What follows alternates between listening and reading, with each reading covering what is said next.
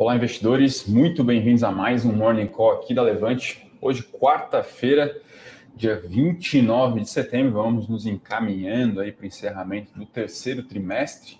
Dentro de algumas semanas já teremos aí resultados corporativos e hoje Ibovespa em ritmo de recuperação.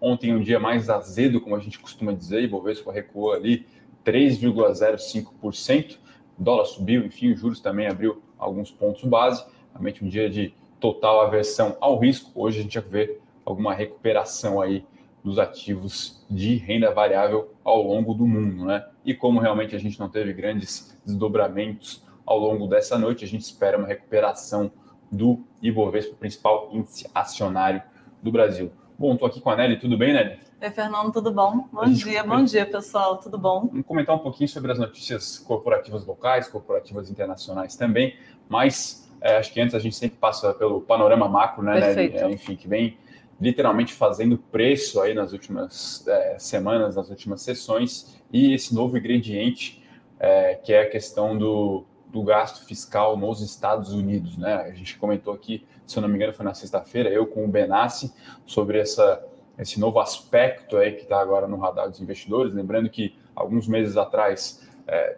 pessoal, no mercado sempre tem uma discussão, né? Parece que o mercado sempre tem algum motivo para se preocupar. Mas alguns meses era toda aquela discussão do caráter da inflação, essa, essa preocupação, enfim, essa discussão ainda permanece. Depois veio ali é, questões de desemprego, crescimento, nos, principalmente nos Estados Unidos, o, todo, todo escrutínio, escrutínio regulatório na China, mas agora tem a questão do teto dos gastos nos Estados Unidos. Lembrando que lá também existe um, aparato fiscal, vamos assim dizer, né, limitando o gasto, é, e a gente não pode esquecer que realmente houve uma explosão é, de grande magnitude aí na, na política fiscal dos Estados Unidos, e agora precisa endereçar esse problema. Então, hoje, nosso comentário macro aqui, enfim, foi realmente é, nessa linha. A gente está aí.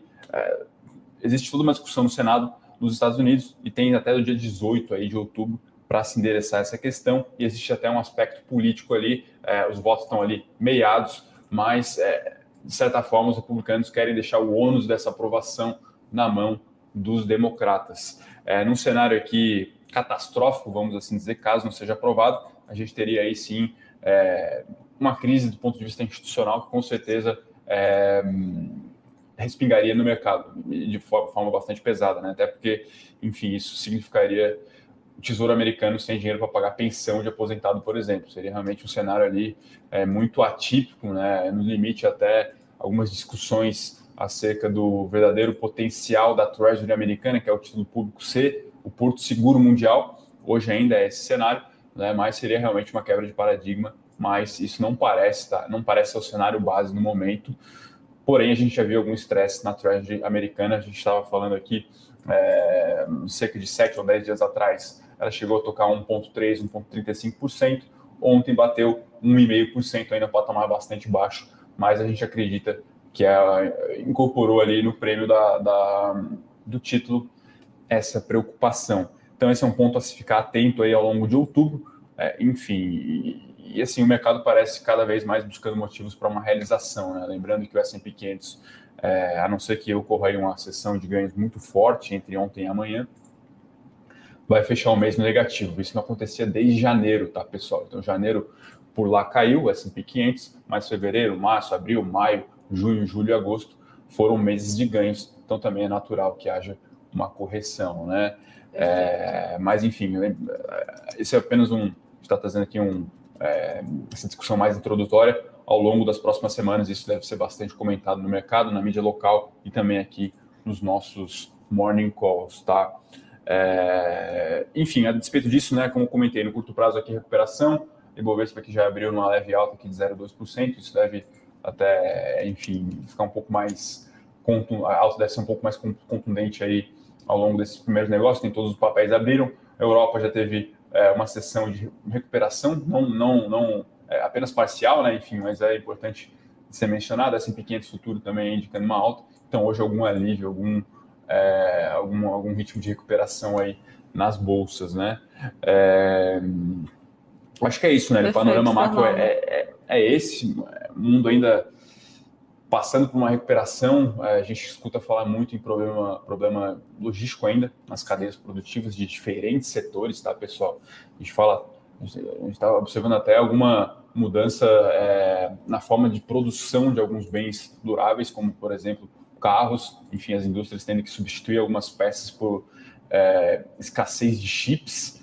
É, enfim, então muita coisa ainda acontecendo, o mundo ainda é, um pouco distante do normal é, se a gente olhar é, com um olhar um pouco mais amplo, meio que de luneta, ainda tem muito setor é, bem, bem machucado, vamos assim dizer. Né? Até próprio, se a gente for aqui, é um pouco mais emblemático, turismo, bares, restaurantes, enfim, aqui no Brasil, acho que esse consumo out of the home, né, que se fala fora de casa, ainda precisa de uma pernada de recuperação é, da crise, né, Nelly? Sim. Até pegando esse ponto que você falou, Fernando, dessa recuperação de setores, o que a gente está vendo hoje, a gente, só contextualizando, a gente ainda está passando, como a cereja do bolo, a atual crise energética Sim. aqui no uhum. país. Então, nesse contexto, a gente tem visto muitos movimentos pedindo pela volta do horário de verão. Uhum. Justamente como uma, uma forma de tentar ajudar ainda de que uma forma muito marginal, uhum. muito marginal a, atual situação. Sim. Mas a gente tem visto também essa demanda muito por parte do comércio, uhum. para, como um incentivo até as pessoas fora de casa, consumindo na rua, para ajudar nessa, impulsionar essa recuperação. Sim, uhum. Então, a gente continua vendo esse movimento um pouco mais morno uhum. e acho que o comércio como um todo tentando dar uma aquecida. Boa, boa. É, Fala-se muito em demanda reprimida, né, Nelly, por socialização, por lazer, enfim mas é, nos, na minha visão, pelo menos, parece cada vez mais claro aquela questão do K, né? enfim, como uma parcela da população é, mais, é, mais agraciada, enfim, é, vai, vai experimentar alguma um lazer maior, mas realmente o desemprego também em patamares ainda Sim, elevados. O... É... O desemprego acaba imperando nessa, situação, a inflação acaba imperando nessa situação. Exatamente. Crise energética contamina a inflação, então exatamente. mais um ponto que. E até muita gente pergunta aí de impacto nas ações, né? A gente vê algumas queridinhas do mercado, Magazine Luiza, por exemplo, caindo quase 40% no ano. E aqui eu faço um alerta, lembrando que a Amazon, ao longo das décadas, também passou por alguns movimentos desse tipo, tá, pessoal?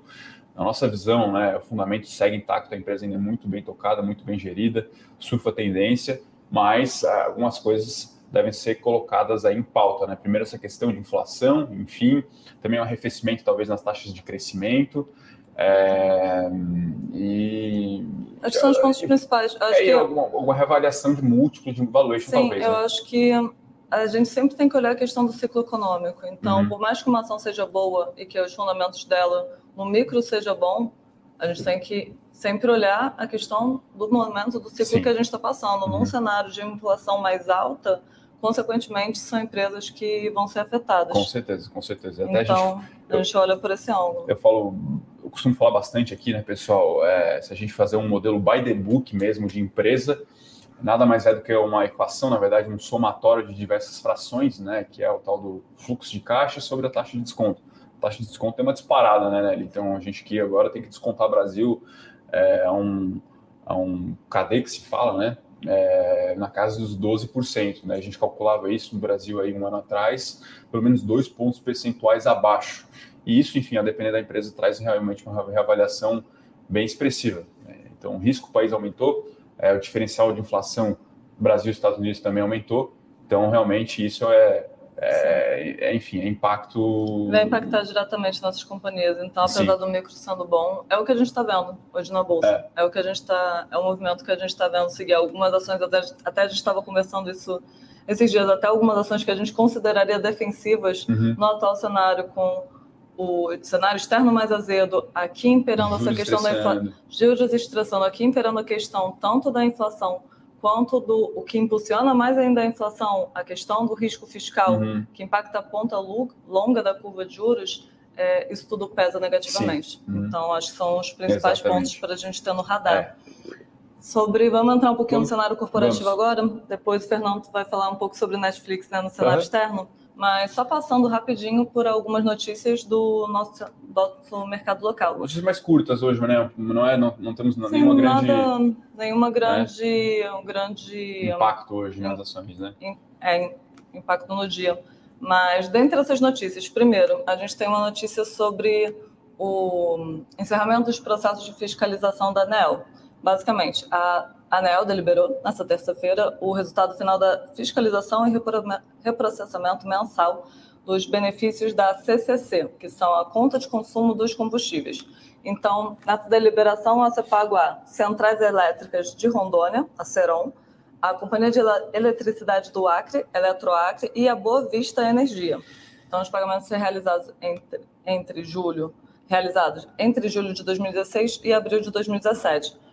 Como resultado dessa deliberação, o que ficou determinado é a Eletrobras ela vai receber um crédito de aproximadamente 806 milhões, esse crédito na Seron, e a Eletronorte vai ter um passivo a ser pago de quase 100 milhões.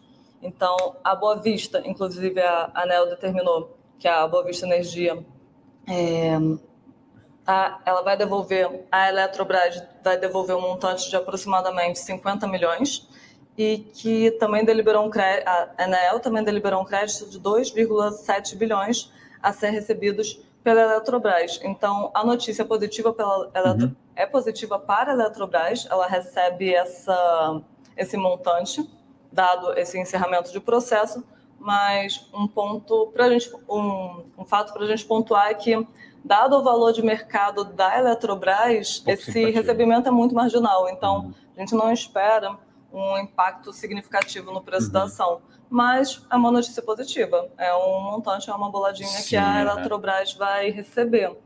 Então, não deixa de ser algo positivo, só uhum. não é algo tão impactante. Então, essa questão envolvendo a Eletrobras. A gente também tem Petrobras sobre a questão do arrendamento do terminal de GNL na Bahia. Então, alguns detalhes sobre esse acordo. A companhia Petrobras ela assinou um acordo com a Accelerate Energy, é uma empresa americana, e contrato ele firma o arrendamento do terminal de regasificação de GNL na Bahia. Então, como funciona uma planta de regasificação? Quando você importa gás de outros países, ele é o gás natural, ele é liquefeito numa planta de liquefação no outro país. Ele vem num navio chamado um navio metaneiro, em que as, é um navio que as esferas são de elas contemplam GNL nesse, nesse navio, traz para cá, na costa do país, nesse país, esse gás liquefeito, ele é regaseificado nessa planta de regaseificação e daí ele é colocado nos nossos gasodutos. Então, para a companhia, faz muito sentido um terminal de regaseificação tendo essa perspectiva de importar mais gás natural. Então, ela firmou esse contrato de arrendamento e o valor foi de aproximadamente 102 milhões de reais e a vigência vai ser até dezembro de 2023. Então, agora, próximos passos, com a conclusão dessa negociação, a Accelerate está em busca da transferência das licenças para a operação de um novo uhum. navio regaseificador e a Petrobras já havia comunicado também as tratativas com a Accelerate, com é, esse acordo já era de certa forma esperado. Então, ela está comunicando as suas uhum. tratativas, uhum. os, os próximos passos com a companhia, mas como já era um pouco esperado, também é mais uma notícia positiva, mas que não deve gerar um, tanto impacto no preço Sim, das ações da companhia. Já estava, de certa forma, precificado.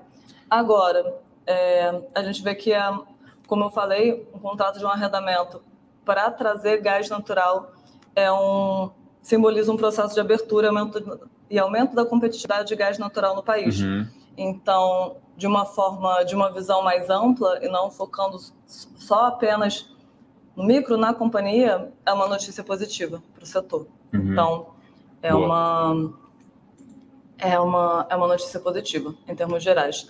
E, por fim, a gente tem a M. Dias Branco fazendo uma nova aquisição. Então, uhum. a M. Dias Branco, ela anunciou a aquisição da Latinx. Ela é a dona da marca Fit Food, de, uhum. de comidas saudáveis, Sim, os é. healthy foods, que hoje tem, tem ganhado cada vez mais destaque. Então, essa aquisição ela foi de um valor inicial é de 180 milhões de reais por 100% das ações da companhia. Uhum. Pode chegar aproximadamente a 272 milhões de reais. São e... aqueles earnouts que se fala aí para o pessoal, né? Aquelas cláusulas caso empresa continue evoluindo a determinadas condições, enfim, aumenta-se ali o preço de, de, aquisição. É como se você tivesse uma defesa ali, né, o comprador de que de fato o business é bom, vai continuar crescendo, então o valor foi feito projetando o futuro, mas é, tem lá essa, esse mecanismo contratual aí bem famoso nos M&As para realmente assegurar o comprador.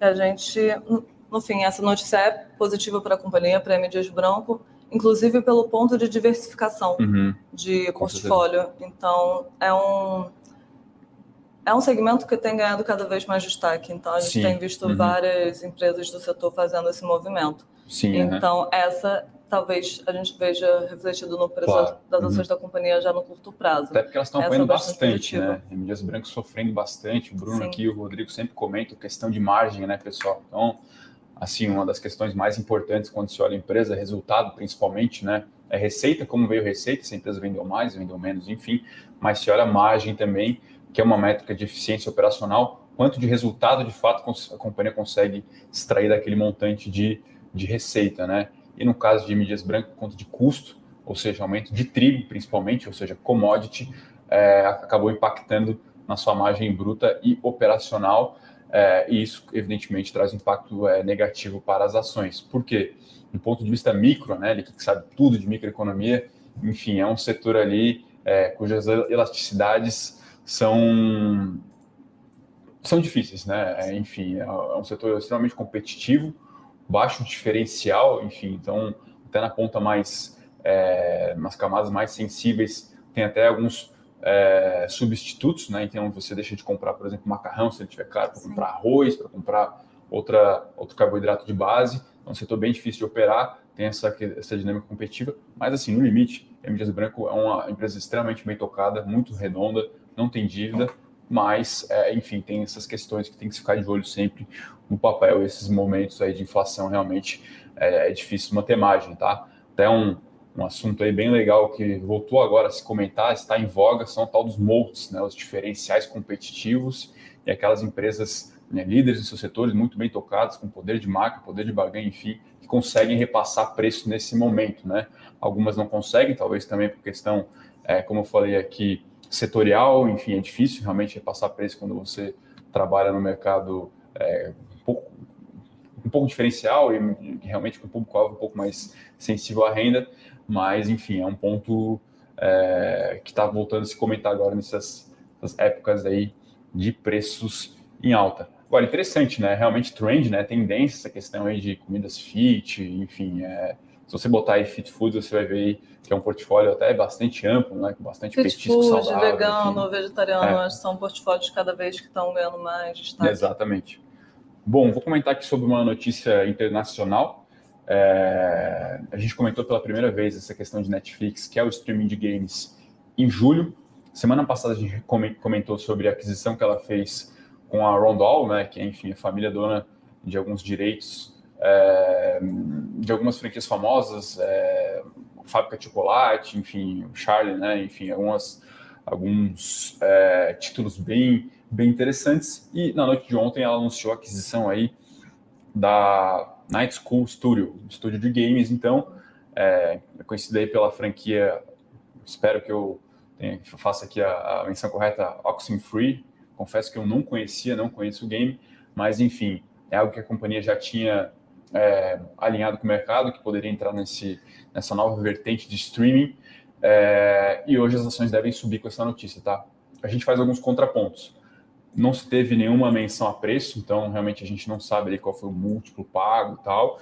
É, o mercado deve interpretar mais como mais no quali mesmo, mais no estratégico. É importante também mencionar que algumas outras big techs, Google, Microsoft, tentaram é, atacar esse mercado ou praticamente criar esse mercado que é o streaming de games e a coisa não decolou, não pegou. É, eu acho que não pegou, não, por ser muito incipiente, mas o que a gente está caminhando, ainda mais com as tecnologias Sim. De, de... De infra de tecnologia, de, infra, exato. De, de rede. Acho que é o, é o caminho é, natural. É, é, exato, não exato. acho não, não vai ser daqui a alguns anos não é uma questão de vingar, sim, sim. acho que vai ser o caminho natural. Então a Netflix, uhum. acho que o principal ponto é ela já adiantando esse passo. Exatamente. Não, concordo totalmente, né? É...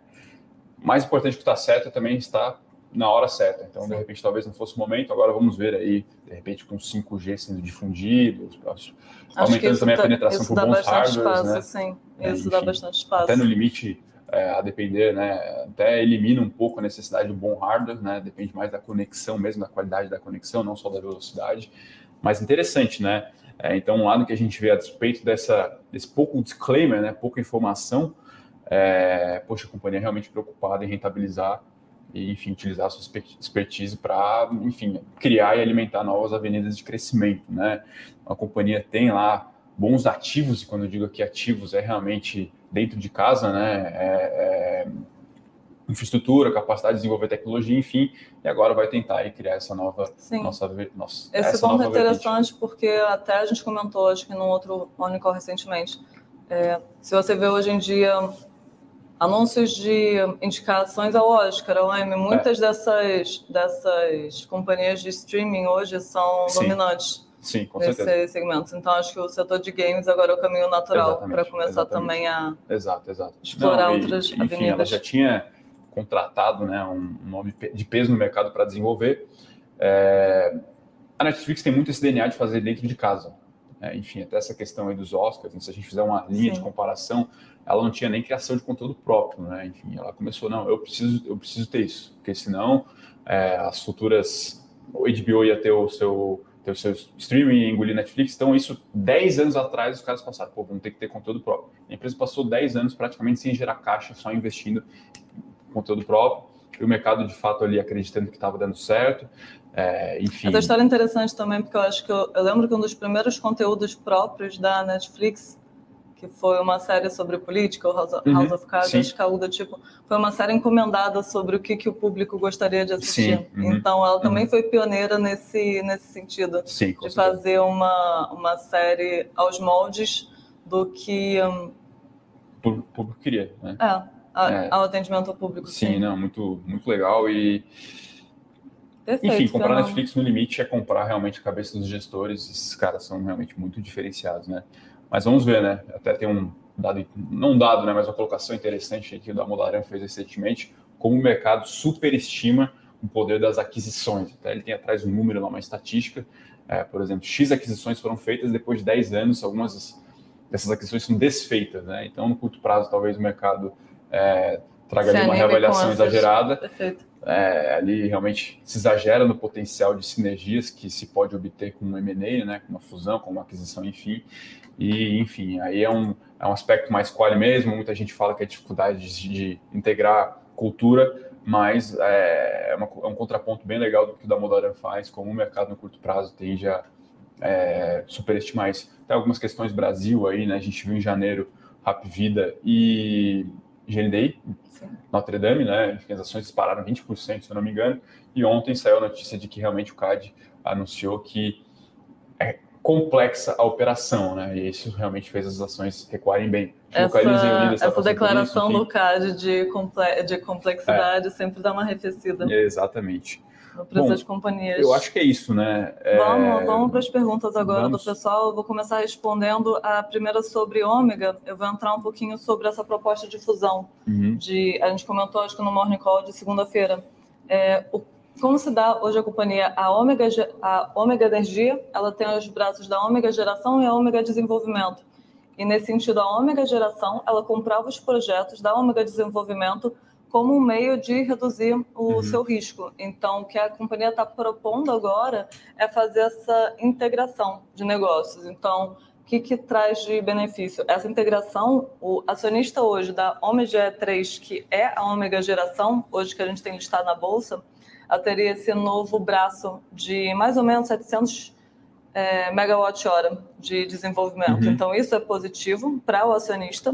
Agora, um ponto interessante para a gente ter no radar, que não é um risco potencial para curto prazo, mas algo para se ter, se ter em mente, é que com essa integração entre as companhias, agora a empresa ela começa a tomar o risco de desenvolvimento de novos uhum. projetos. Então, nada que vá afetar negativamente a ação, mas sempre que se fala em risco, é algo que a gente tem que ter um pouco mais cuidado em relação a como isso vai ser mensurado e precificado mais à frente. Uhum. Então, sobre o ômega, a visão que a gente deu na segunda-feira é que é positivo essa integração, acho que só faltava ser validada em, em assembleia, mas a proposta já estava feita e a visão, a perspectiva é que esse seja algo positivo e que destrave valor para a companhia. Boa, legal. O Valentim tem uma pergunta boa aqui sobre Baba, né? O ADR da Alibaba, que é listado em Hong Kong, falando sobre a queda em mais de 50% em um ano. É, a gente está agora inaugurando o começo da, das trevas para a Alibaba, né? Então, lembrando que ela queria fazer o IPO do seu, seu braço financeiro, que é o Ant Group, é, isso em meados de outubro, novembro do ano passado. A listagem foi cancelada por motivos regulatórios e desde lá houve realmente uma enxurrada aí de é, notícias negativas. A empresa teve que pagar uma multa bilionária, a maior multa da história é, em termos de regulação na China. É, e mais recentemente, isso nos, nos, últimos dois meses, veio todo o escrutínio regulatório em cima de todas as techs chinesas. Né? Então, realmente, o momento é bem sensível. É, agora, parece difícil ignorar a questão de preço, tá? A gente está falando de uma empresa que cresce aí nos últimos cinco anos, vai. A taxa de 30 a 40 vezes lucro, negocia um preço módico de 15 vezes PL, né? Isso chama atenção e é realmente difícil de ignorar. Agora, é uma questão até um pouco parecida com o Brasil, como é, a questão regulatória atrapalha na boa precificação dos ativos, né? Se a gente pegar, por exemplo, Petrobras, ela negocia múltiplos ali de petroleira russa, né, cuja governança é altamente questionável, para dizer o mínimo. Então, se a gente até meados de junho e julho, a gente acreditava que o múltiplo da época de Alibaba podia se manter na casa das 20, 25 vezes, e se a empresa continuasse se mantendo naquele ritmo de crescimento, em 4 ou 5 anos a empresa poderia dobrar de market cap, né? simplesmente mantendo o múltiplo constante e ali o CAGR de lucro se desenrolando nos próximos 3 ou 4 anos. É, isso aparentemente não se materializou, enfim, é uma outra questão bem, bem, bem diferente agora. Agora que a gente identifica que parece estar no preço já, entendeu? Então, é, a gente tem Alibaba em uma das carteiras, está confortável com essa exposição, mas a gente também não dobra a aposta, né? A exposição é aquela, a gente deixa quietinha e, enfim, vamos, vamos tocar assim. É, acho que é interessante também do ponto de vista de diversificação ter Sim. exposição ao mercado asiático. Agora, Perfeito. realmente é, chama atenção a queda, mas também é, dá medo, né? Tem a grande discussão nos grandes fundos internacionais, nos family offices, enfim, é, se, era, se a China como um todo era um, uma praça investível, ou seja, se era realmente de fato passiva de se investir, dado tudo que aconteceu. Né? A Alibaba talvez tenha sido a menor das vítimas. A gente viu Sim. o setor de educação sendo praticamente impedido de ter lucro. É, enfim, isso também respingou é, em mobilidade urbana, que era a Didi, que recente, tinha recém feito o IPO, agora games com Tencent, né? Enfim, então realmente a gente vê um movimento aí bem forte e é natural que isso seja incorporado no preço aí.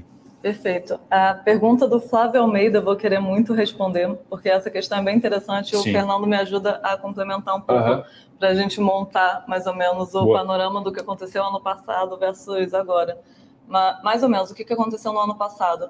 A gente estava num cenário, primeiro contextualizando, o Brasil ele está no grupo dos países emergentes, então Sim naturalmente, os países emergentes eles, eles têm as taxas de juros um pouco mais elevadas bem mais elevadas do que países desenvolvidos. Isso porque, para atrair investimento, entre outros fatores, atrair investimentos de estrangeiros no uhum. nosso país. Como a gente tem um risco maior, a gente dá uma taxa mais alta para investirem no país. Então, esse é um, esse é um dos primeiros pontos, só para nortear a conversa. No ano passado, quando a gente entrou na crise do coronavírus e a gente precisou, o, o governo, uhum. o, governo, o Banco Central precisou baixar as taxas de juros teve dois movimentos que aconteceram. Primeiro, com as nossas taxas de juros mais baixas, o que a gente viu muito foi uma migração, principalmente pessoa física. Se vocês lembrarem, foi um momento que a pessoa física entrou muito na bolsa, porque com as uhum. nossas taxas de juros a patamares historicamente muito baixos, ela impulsionou as pessoas a procurarem ativos mais, uhum. com mais risco, então entrarem na bolsa, porque comparativamente a taxa fazia sentido. Então, nesse período, teve muita migração para a Bolsa Brasileira. E acho que nos Estados Unidos também, que passou pela crise do. estava passando pela crise do coronavírus um pouco antes. O Brasil, se vocês lembram, ele foi um dos últimos a negociar vacina uhum. e toda essa questão. Quando tinha dados melhores, por exemplo, no mercado externo, dados econômicos melhores é, apresentados no mercado externo, exemplo, Estados Unidos, o movimento natural era de investidores desses países, ao verem esses dados melhores, eles buscar, eles terem mais apetite de risco e buscar investimentos em lugares, é, em países emergentes, por uhum. exemplo. Então, isso também atraía para a nossa bolsa. Esse movimento, a gente viu uma alta acelerada no ano passado. Então, uhum. isso para justificar um pouco. O que, que a gente está vendo um pouco nesse ano? É, a gente já tinha a questão do risco fiscal no ano passado. Essa questão, que é basicamente é, como que o risco fiscal impacta é, na, nossa, na nossa bolsa, de, de forma mais direta. A gente tem a nossa, essa curva de juros o risco fiscal ele impacta diretamente na ponta longa da curva de juros. E a curva de juros, ela, quanto maior o risco, mais ela fica empinada. Então, tendo isso em mente, as companhias, para financiarem os seus investimentos, elas, é, elas têm seu custo de capital atrelado a essa curva, a essa parte longa.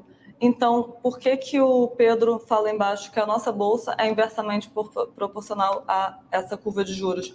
Porque quanto mais empinada essa curva, mais caro fica as empresas financiarem seus projetos. Então, por isso que isso corrói o valor justo das companhias na bolsa a serem negociadas. Sim. É nesse sentido. Então, a questão do risco fiscal ano passado já era uma questão já era uma questão importante uhum. para o Brasil e que foi muito acentuada, dado aos nossos gastos de auxílio emergencial, entre outros, e baixa arrecadação. Então, isso impulsionou, isso agravou a nossa questão fiscal, o que faz empinar essa ponta longa da curva de juros, o que, consequentemente, faz cair o valor justo do o preço das ações da companhia, o que se reflete na nossa Sim. bolsa. Uhum. Então, o movimento que a gente vê principalmente hoje na nossa bolsa, acho que é muito impulsionado pelas questões, a gente sempre fala aqui, de determinação de pagamento de precatórios, Sim. de determinação de como seu financiamento e até o preço do Bolsa Família, porque isso impacta o nosso risco fiscal o que impacta a nossa, a nossa ponta longa da curva de juros, o que impacta no preço das ações da companhia. Então, isso que a gente vê esse movimento de arrefecimento para esse ano. Então, contextualizando um pouco esses dois panoramas que a gente viu no ano passado, um pouco para cá, e Fernando, uhum. se quiser complementar algum Não, ponto. Boa. Essa questão é bem interessante. É muito interessante, né? Eu gosto de olhar ali um indicador, embora ele seja simplista, eu falo bastante dele aqui, que é o PL da Bolsa, né? É, acredito que agora, com Bolsa 110 mil pontos, esteja na casa das oito vezes. Então, se a bolsa valesse 100, por exemplo, vamos supor, é, os earnings, né, os lucros ali, isso, claro, né, todos uma média ponderada a depender da participação de cada empresa, estaria na casa da, das 12,5 vezes, ou seja, o PL está na casa das oito vezes. Aí o que eu gosto de olhar? Eu gosto de olhar o inverso disso, que é o earnings yield, ou seja, seria o 12 sobre 100, daria um earnings yield de 11%, 12%, desculpa. É, e aí comparar com a taxa da LTN, né, que é o título de 10 anos ali já não real, de verdade mesmo, com, com, com a inflação implícita. Hoje, se você abrir o site do Tesouro, você vai encontrar ali está no patamar das 11 vezes. Então, assim, mesmo com todo o risco fiscal, sob essa métrica, a Bolsa em um ano, via earnings yield, estaria pagando mais que o título do governo. Agora, algumas questões é, precisam ser comentadas, a gente precisa expandir e categorizar um pouco o índice, né? O índice é extremamente carregado em commodity, Vale 12%, Petrobras é 9% ou 10%, se não me engano, tem Gerdau, tem os Minas, enfim, tem todos esses papéis aí.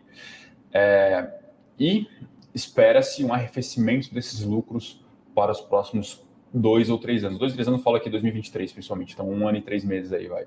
Ou seja, o que eu estou querendo dizer é o seguinte, o PL da Bolsa para os próximos dois, 12 meses, se ele está de 8, talvez ele esteja mais caro para, para os próximos anos. Então, se espera um arrefecimento do tal do super ciclo de commodity.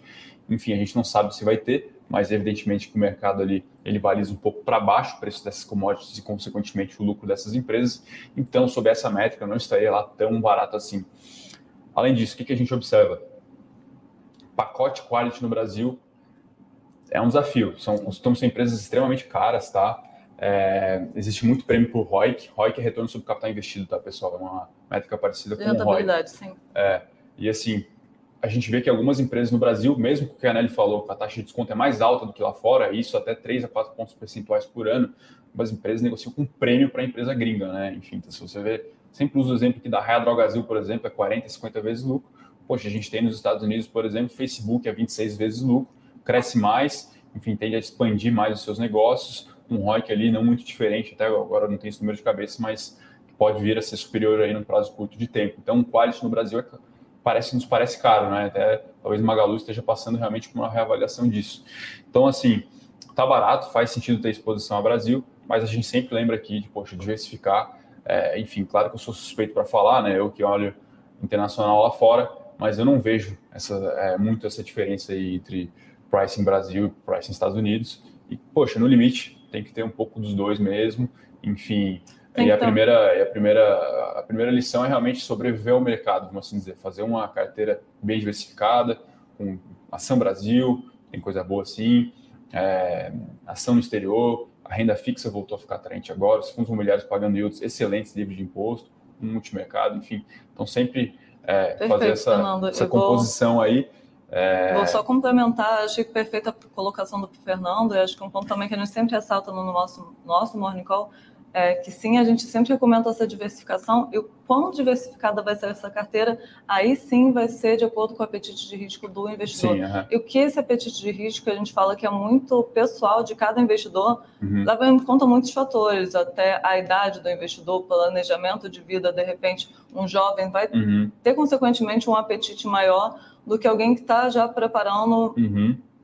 já tem uma já tem uma família já tem uma Sim. não está no momento de vida tanto de tomar tanto risco. Então, quando a gente fala que faz sentido essa diversificação, isso também varia para cada um de acordo com o apetite uhum. de risco do investimento. E, naturalmente, as pessoas sempre assumem que têm mais apetite do que elas têm. Sim. Uhum. Então, acho que são questões interessantes para a gente sempre pontuar para o investidor ter em mente seu momento de vida, o, o seus recebíveis, o, suas obrigações para de fato ver o quanto faz sentido mesmo uhum. ficar diversificado tanto em bolsa quanto é, países mais bolsa de países mais desenvolvidos, sim. menos uhum. arriscados. Então, claro. porque sim, um ponto que a gente falou muito hoje, a bolsa está barata, tá. Tem ativos baratos, tem.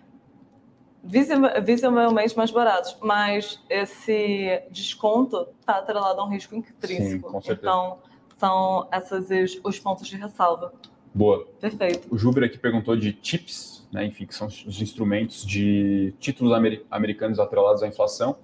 É, enfim, não sou especialista tá, em renda fixa internacional nos Estados Unidos, mas é, é, parecido com o Brasil, tá, Juba? Você contrata uma taxa, que é o tal do juro real, que aqui no Brasil hoje, se a gente pegar aqui a B, por exemplo, deve estar na casa dos é, 4,5% ou, ou 4,5% por aí, a B26 ou a B35 deve estar nessa, casa, nessa faixa aí entre 4,5% e 5%, mais a variação da inflação.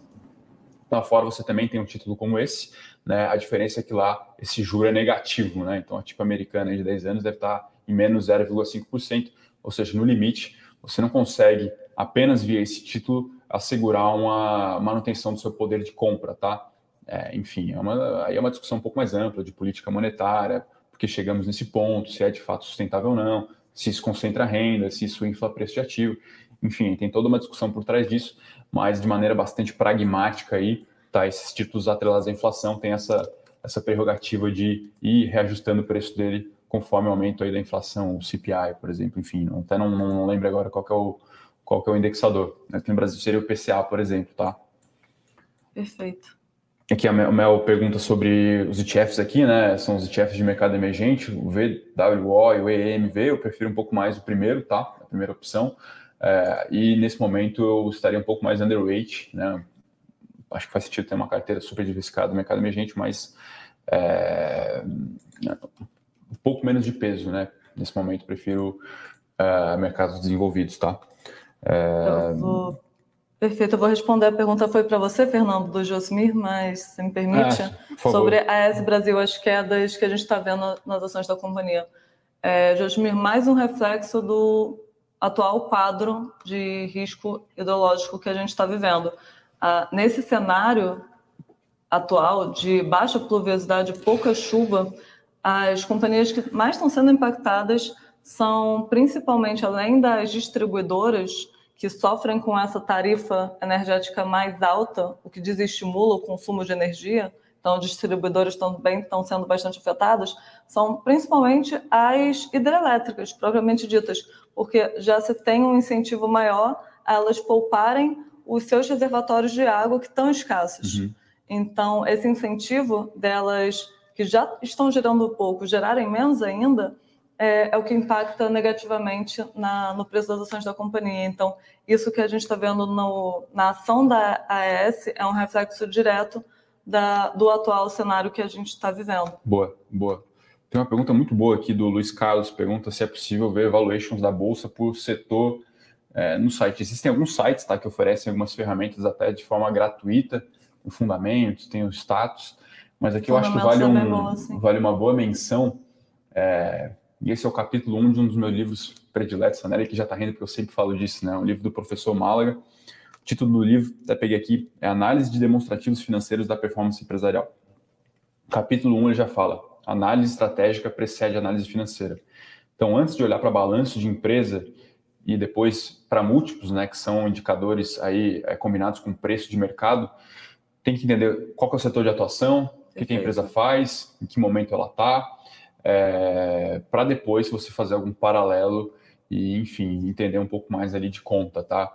É, a gente acha, a gente gosta aqui de usar múltiplo, mas a gente usa com bastante parcimônia, é, enfim, comparando coisas comparáveis quando é possível.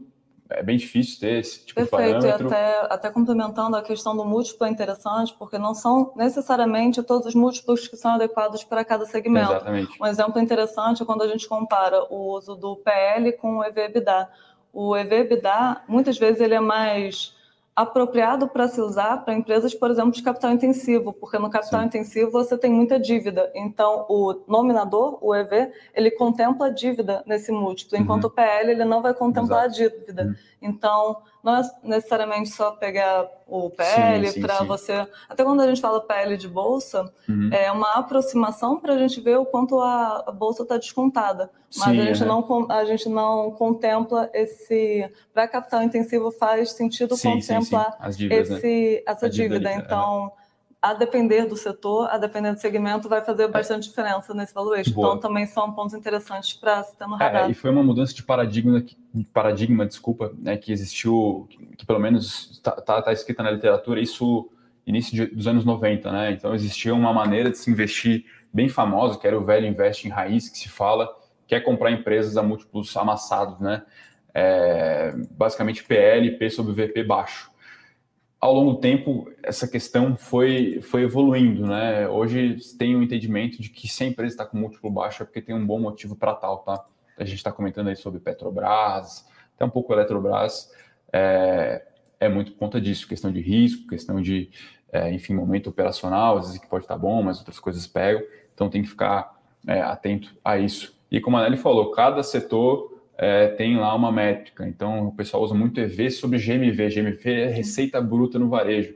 Por quê? Porque a empresa ainda está num ciclo de negócio muito incipiente, você não consegue ainda avaliar sobre múltiplo de fluxo de caixa ou lucro, porque o lucro ainda é muito baixo vis-à-vis é, o valor de mercado da companhia. Então, você avalia é, de forma distante. Em geral, existe uma meio que uma regra de bolso. Quanto mais inicial a empresa está no seu ciclo de negócio, mais longe de múltiplos de geração de valor de fato você faz, tá? Então, uma empresa pré-operacional, uma empresa de cartão de crédito, você faz um múltiplo de quantos cartões de crédito são emitidos. Agora, uma empresa do tipo Coca-Cola, por exemplo, que é extremamente madura, você já faz ali um múltiplo, até um desconto de, de dividendos é, de fato, porque ela já gera resultado ali, tá? Então, enfim, valuation é tudo meio Sim, arte, uma, bastante é, discutível. Até a gente faz uma brincadeira aqui, né? Enfim, a gente pode fazer uma brincadeira aqui que ela vai da história do, da, da, uma entrevista de emprego com três analistas, e aí o entrevistador pergunta para o primeiro quanto que ele acha que é o valuation de determinada empresa, o analista 1 diz que é X, o analista 2 diz que é 0,8 vezes X, o analista 3 diz que chega e pergunta quanto que você quer que dê, o terceiro que é contratado. Então é realmente um pouco de arte, é muito de você explicar as premissas ali, é, e altamente discutível, né? Perfeito. Bom, acho que é isso, né? O pessoal que comenta bastante de streaming de games vai ser um pouco diferente a questão de Netflix, tá, pessoal? É... A gente não sabe ainda o que, que ela está esperando para tal. Uh, enfim, a gente não sabe se vai estar disponível, por exemplo, para Smart TVs, como que vai ser a usabilidade disso, né? Se vai precisar de algum hardware adicional. Vamos ver. O que a gente sabe é que a companhia, a gente só ficou sabendo disso a partir de julho, mas com certeza já tem bastante P&D, bastante pesquisa e desenvolvimento para tal algum tempo lá dentro, tá? E, enfim, vamos ficar atento que isso pode realmente mexer com um pouco do setor de game, mas eu acho que não é, é não vai chegar para disputar com Sony nesse momento que desenvolve consoles, enfim, Microsoft tem o Xbox também. Sim, Talvez alguma não... associação de algumas franquias com Activision, Electronic Arts, né, EA, vamos ver, mas ainda está um pouco distante, tá? Isso não está ainda bem. É, o mercado ainda não se, não se preocupa muito com o potencial competitivo dessas empresas. Diferente de Amazon, a Amazon fala que vai entrar no setor farmacêutico, poxa, as ações caem. Fala que vem para o Brasil, as ações caem. Não, acho que ainda não é.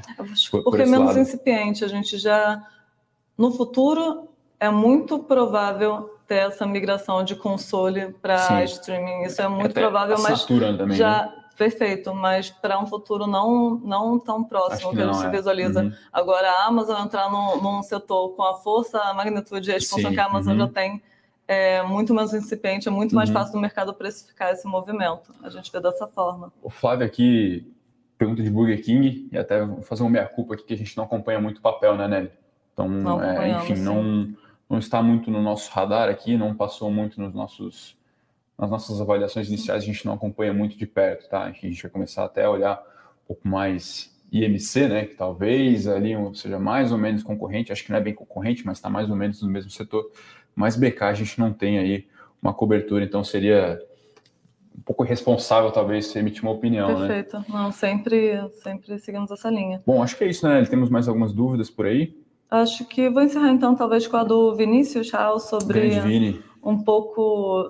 Grande Vini, que sempre participa aqui com a gente, vou responder essa pergunta sobre caso a esquerda saia vencedora, devemos realizar nossas posições. Vini também é um assunto que a gente volta e meia debate aqui no nosso Morning Sim. Call. Hoje, principalmente os. Os principais candidatos no segundo turno, Lula Bolsonaro, o que simboliza hoje a direita e a esquerda mais inflamados, os discursos de ambos estão mais inflamados, a forma Sim. que a gente analisa, até para uma movimentação de base. Agora, a nossa expectativa é a do mercado, acho que seria independente da pessoa, independente do candidato ganhador, eles te, tenderiam a se movimentar um pouco mais para o centro. Acho que tem muita da estratégia de cada um na manter o seu discurso um pouco mais inflamado, com uma forma de movimentação uhum. da, da própria base para ganhar força, mas independente do vencedor essa altura, acho que todos convergiriam um pouco mais ao centro. Sim. É. Então, acho que a, teria alguns impactos na bolsa, sim, mas um pouco menos, acho, do que um pouco menos do que hoje o mercado está precificando com essas falas sim, sim, sim, sim. É, é. mais agudas. Mas tem uma carta muito boa, tipo. e aqui a gente não tem receio nenhum em enfim, recomendar outras literaturas, que é da gestora Esquadra. Perfeito. Muito boa carta. Então ele fala até que diferente da opinião média do mercado, né? E esse que é a graça do mercado, tem realmente opinião para tudo, não existe necessariamente o certo e errado.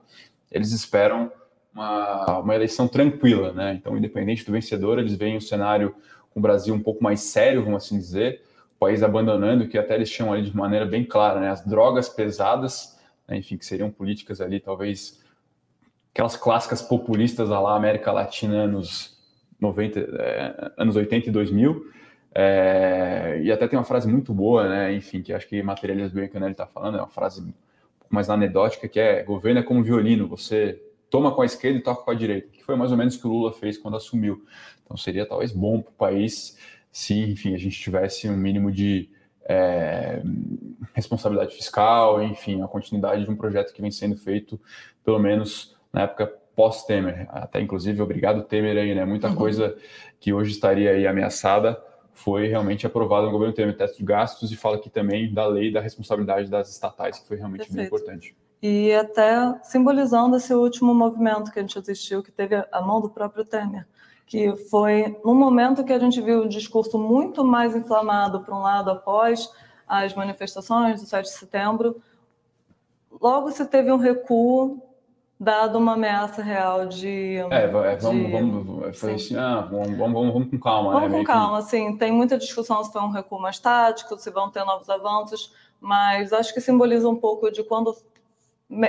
Muito do discurso um pouco inflamado, sim, uh -huh. ao que parece, é parte de sim, uma uh -huh. estratégia mais de movimentação uh -huh. de base e a tendência é essa Não, convergência. E é, e é, a discussão é boa, né? Enfim, pessoal, a gente tem excelentes gestores no Brasil, né? E até falando sobre o Stuberger, ele tem uma carta muito boa, que ele fala que na eleição Dilma e Aécio, ele torceu para Dilma ganhar.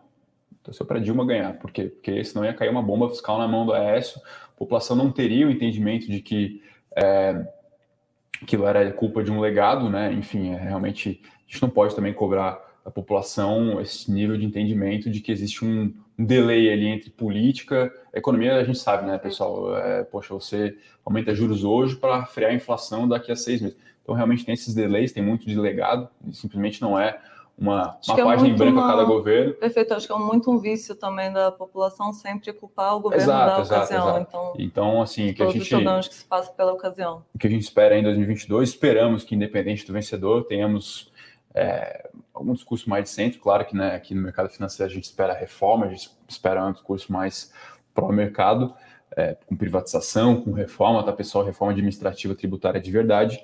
Mas, independente disso, assim, é, parece que só, só não atrapalhar meio que o país já anda, assim. É e incrível que... que... o Brasil tem muita, muito capital humano de qualidade, tem recursos também para conseguir se desenvolver, então... E acho que para fechar o, o, os pontos que a gente levantou no Morning Call de hoje, esse movimento pró-mercado, esse movimento de reforma, seria justamente para apaziguar essa questão que hoje está crítica sobre o risco fiscal sim, brasileiro. Sim. Então, uhum. o que resolveria ou ajudaria muito essa questão mais crítica do risco fiscal sim. seria justamente o andamento de reformas. Uhum. Então, a entrada de um governo que se dispusesse a avançar com esse movimento uhum. de reformas isso que seria positivo para a Bolsa. Ah, com certeza. Então, é, e assim, é, acho que permitiria no futuro o país ter política social, mas política social de verdade, com responsabilidade é, fiscal, enfim, não é simplesmente, enfim, dar dinheiro é, sem, sem, sem preocupação fiscal, né? Que foi o que foi feito há muito tempo. Acho que esse é um bom emblemático com, com aquilo que a, com a esquadra fala de drogas pesadas, né? Mas acho que é isso, né, Nelly? Quase Perfeito. uma hora de call aqui, Bovespa até acelerando um pouco os ganhos aqui, subindo mais de 1%, quem diria, hein? Alto performance para cima da, da matriz, subindo mais que S&P 500. A gente vê aí alguma uma realização nas commodities também, Brent recuando um pouquinho, na casa dos 78 dólares o barril, uh, mas acho que é isso. Então, um dia realmente uma, um pouco mais de alívio aí, né? Ontem realmente caiu 3%, a gente viu várias small caps aí até caindo um pouco mais, Pets caiu 7%, enfim. Então, realmente ontem foi um claro dia de aversão ao risco. Mas é isso, né, pessoal? A gente sempre fala aqui parcimônia, carteira diversificada, é, enfim, essas quedas aí de 7% não quer dizer nada, até se sub 7 também parece é, em um dia parece exagerado, então realmente questão de é, ter parcimônia aí constituindo, constituindo patrimônio aí. Acho que é isso, né, Nelly? Perfeito. Pessoal, ótimo dia, bons investimentos. Agradecer a presença de todos. Quarta-feira, então, Bovespa subindo. Amanhã tem, morning, tem morning call, tem mercado, tem morning call. Hoje, fechamento também. Continue nos acompanhando aí. Até a próxima. Valeu, tchau, pessoal. Tchau. Para saber mais sobre a Levante, siga o nosso perfil no Instagram levante.investimentos. Se inscreva no nosso canal do YouTube Levante Investimentos. E para acompanhar as notícias do dia a dia e mais sobre a Levante, acesse nosso site levante.com.br.